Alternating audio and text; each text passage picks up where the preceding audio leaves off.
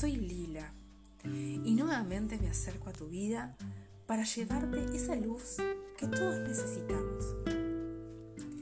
¿Y hoy de qué vamos a hablar? Te pregunto, ¿las emociones te tienen o tienes emociones? Qué pregunta, ¿verdad? Y en estos momentos que estamos viviendo, qué importante es que te des cuenta si las emociones te pueden o simplemente las tienes. Es muy importante ser una posibilidad para otros desde la entrega, la palabra. Y cuando te planteo esta pregunta, no es para decir de que no sientas o que te vuelvas un ser frío, sino todo lo contrario una emoción nos tiene, también nos detiene, nos paraliza a poder seguir construyendo desde nuestras fortalezas.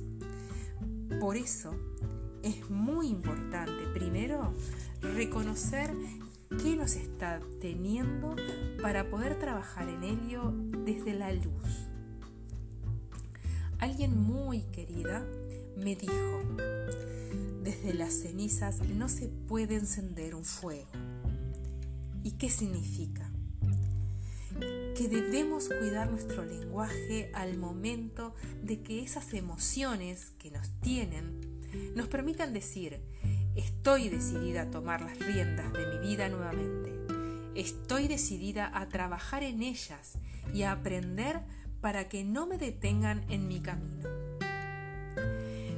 uno tiene claro la misión en su vida, la visión de futuro hacia la cual se dirige tiene que ser tan poderosa como para poder lograr trabajar en esas emociones y que no nos detengan.